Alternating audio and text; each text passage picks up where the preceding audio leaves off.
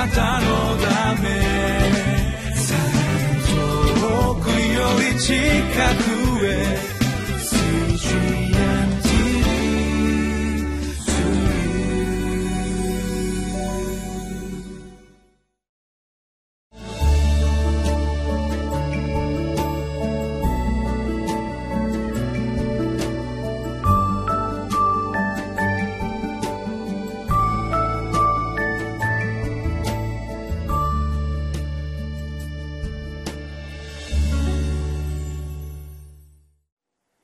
皆さんこんにちは。京都市伏見区にあります向島福音住教会の牧師の牧武と申します。今日は「人間には限界がありますが主の手は短くありません」という題でご一緒に御言葉を学びましょう。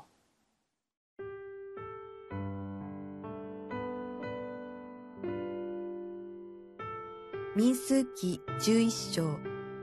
10節から23節。モーセは民がその家族ごとにそれぞれ自分の天幕の入り口で泣くのを聞いた。主の怒りは激しく燃え上がり、モーセも腹立たしく思った。モーセは主に申し上げた。なぜあなたはしもべを苦しめられるのでしょう？なぜ私はあなたのご好意をいただけないのでしょう？なぜこのすべての民の重荷を私に負わされるのでしょう。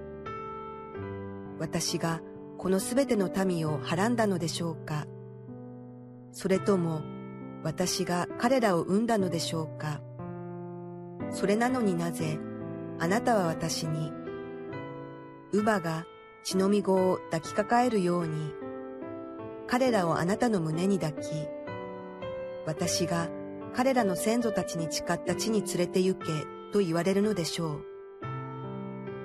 どこから私は肉を得て、この民全体に与えなければならないのでしょうか。彼らは私に泣き叫び、私たちに肉を与えて食べさせてくれというのです。私だけではこの民全体を追うことはできません。私には重すぎます。私にこんな仕打ちをなさるのなら、お願いです。どうか私を殺してください。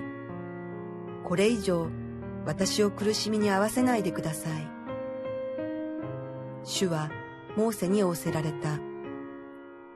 イスラエルの長老たちのうちから、あなたがよく知っている民の長老で、その司である者70人を私のために集め、彼らを会見の天幕に連れてきて、そこであなたのそばに立たせよ。私は降りて行って、そのところであなたと語り、あなたの上にある例のいくらかを取って彼らの上に置こう。それで彼らも民の重荷をあなたと共に追い、あなたはただ一人で追うことがないようになろう。あなたは民に言わなければならない。明日のために身を清めなさい。あなた方は肉が食べられるのだ。あなた方が泣いて、ああ、肉が食べたい。エジプトではよかったと主につぶやいていったからだ。主が肉をくださる。あなた方は肉が食べられるのだ。あなた方が食べるのは1日や2日や5日や10日や20日だけではなく、1ヶ月もであって、ついにはあなた方の鼻から出てきて、吐き気を催すほどになる。それは、あなた方のうちにおられる主をないがしろにして、見舞いに泣き、なぜ、こうして私たちはエジプトから出てきたのだろうと言ったからだ。しかしモーセは申し上げた。私と一緒にいる民は徒歩の男子だけで60万です。しかもあなたは彼らに肉を与え、一月の間食べさせると言われます。彼らのために羊の群れ、牛の群れをほふっても、彼らに十分でしょうか彼らのために海の魚を全部集めても、彼らに十分でしょうか主はモーセに答えられた。主の手は短いのだろうか私の言葉が実現するかどうかは今わかる。私たちは今日の箇所から2つのことを特に心に覚えていきたいと思います一つ目のことは神様は私たちの限界をよくご存知であるということであります昨日私たちはイスラエルの民の中に起こった不平不満のことつぶやきのことについて学びましたよね。さあその不平不満はつぶやきは日を追うごとにどんどんどんどん小さなものになっていったでしょうか。いえとんでもない。だんだんだんだんエスカレートしていき大きなものになっていったということが今日の箇所に記されてあるように思います。イスラエルの民は肉が食べれないということの理由で天幕の入り口で泣き叫んだんだって書いてありますよね。私も時々外出していく時にその外出先で親子連れと出会うことがあります。いつもニコニコしている子供たちの姿を見ていたらそれはそれで幸いなんですけれどでも時に子供がダダをこねている場面に出会うことがあります。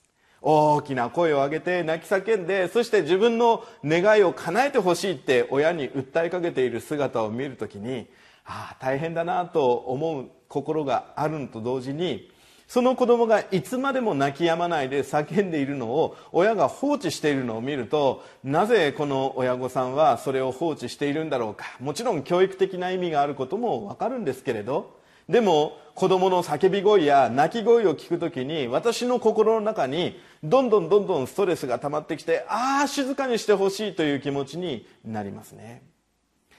おそらく毎日毎日不平不満つぶやきがエスカレートしていくイスラエルの民と一緒にいた指導者モーセの心もこんな心だったんじゃないでしょうか。いやそれは1人や2人の問題ではなくて民の多くの人たちがそのようにしていく時にモーセの心は押しつぶされそうになったのではないかなと思うんですね。さてモーセはそんな時に一体何をしたでしょうか。彼は神様の前に出て行ってそして自分の思いをぶつけたということがこの11節以降に記されているんですよね。神様に対して自分の感情をぶつけるって皆さんそんなことをなされたことがあるでしょうか。実は私はかつて信仰を持ったばかりの時もう神様にそんな自分の感情をぶつけるなんてそんなことは不敬なことだと思っていました。恐れ多いことだと思っていました。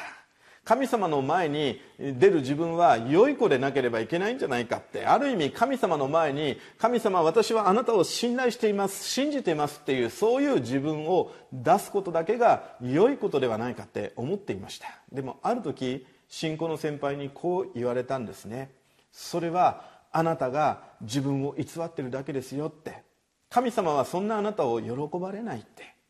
神様はあなたが怒る時にあなたがつぶやく時にあなたが不平不満を言う時さあそれをどこに持ってったらいいかって思われる時に神様に場に持っていくっていうことすらも許してくださるお方ですよって言われたんですね。私はそれまで本当にいい子ちゃんの祈りしかすることがありませんでした。でもその先輩の言葉を聞いた時から神様に少しずつですけれども自分の心の内側にある不平や不満をぶつけるようになりました。時には怒りをぶつけるようになりました。なぜ神様このようにしてくださらなかったんですか？なぜ神様このことを許されるんですかって。そんな祈りをするようになったんです。皆さんは果たして神様の前にどんな祈りを捧げているでしょうか？モーセが神様の前に自分の感情を吐露していった時に神様は何をしてくださったでしょうか？このモーセの感じている限界っていうものを神様はご存知の上で少しでも彼がその責任からその状況から解放されるようにと新しい道を教えてくださったんです。すなわちそれは70人の長老たちを立てていくということでありました。モーセが全ての人と向き合うのではなくてこの70人たちの長老のもとに民が集っていき彼らの悩み彼らの不平そういうものが分かち合われさらにそこで対処できないものがモーセのところに登ってくるということであります。ダビデはあの詩篇の中で神様の前に自分の気持ちを吐露していきます。どうしてですか？神様って。あの有名なのはイエス様が十字架にかかられた時に言った我が神我が神どうして私をお見捨てになったのですかって。皆さんそんな祈りを神様の前に捧げたことがあるでしょうか？モーセは苦しくて苦しくて苦しくて神様なんで私にこの民をあなたがお与えになったんですか？神様なぜこんなにも民は私の言うことではなくてまたあなたに対してこんなにも不信仰なことをするんですか？って本当にそうやって祈ったでしょうね。でも神様はそんなことするな。大人になれ。あなたの心の中だけで収めよなどとは言われないでその私たちから出てくる不平不満をモーセから出てくる不平不満をしっかりと受け止めてくださったんです。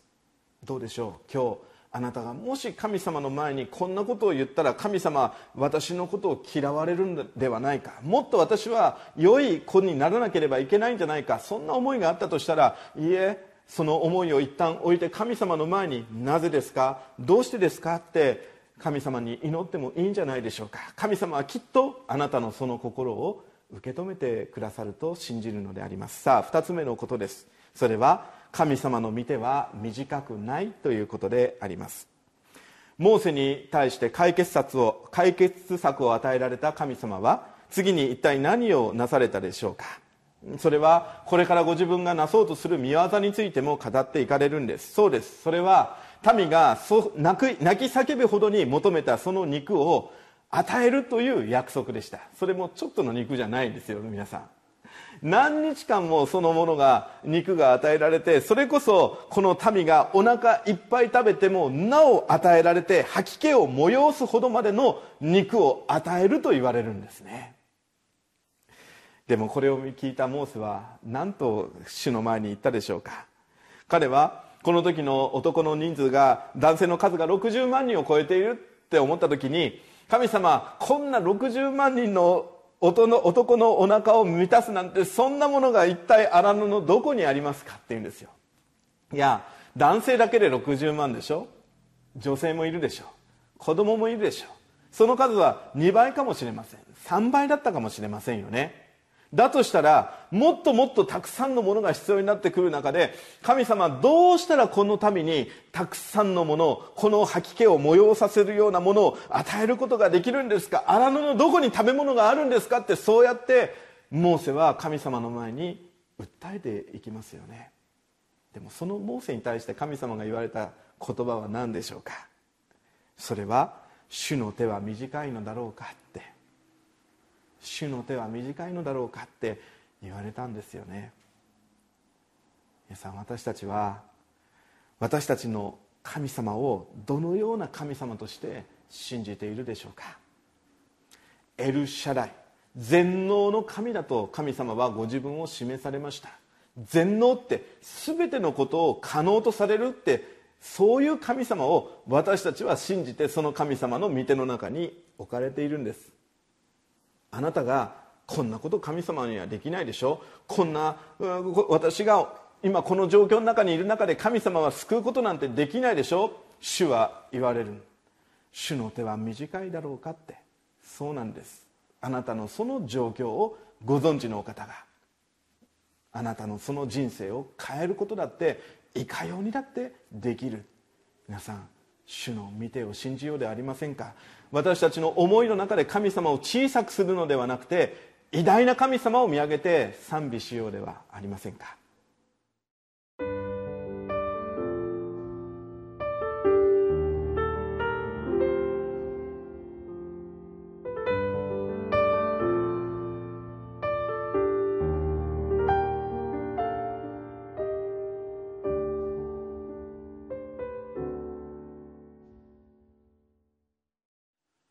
以前に「あなたの神は小さすぎませんか?」と語りかけられる声を聞いた時に私はハッとさせられたことがありました。私たちは知らず知らずのうちに神様を小さくコンパクトにまとめそして自分の思い通りに自分の思いの中でしか働くことのできない神様を勝手に信じてはいないでしょうか？神様はそんな神様ではなくて偉大な神様です。全能の神様です。その神様に期待して今日の一日を歩みましょう。お祈りします。神様どうぞ私たちにご自身を示してくださることを感謝します。私たちの今日のこの一日を主をあなたにおいらにします。全知全能私たちに全てのものを満たしまた最高の時を過ごさせてくださるその神様に期待しながら今日という一日を歩ませていただくことができますように信じます。委ねます。イエス様のお名前でお祈りをいたします。アメン。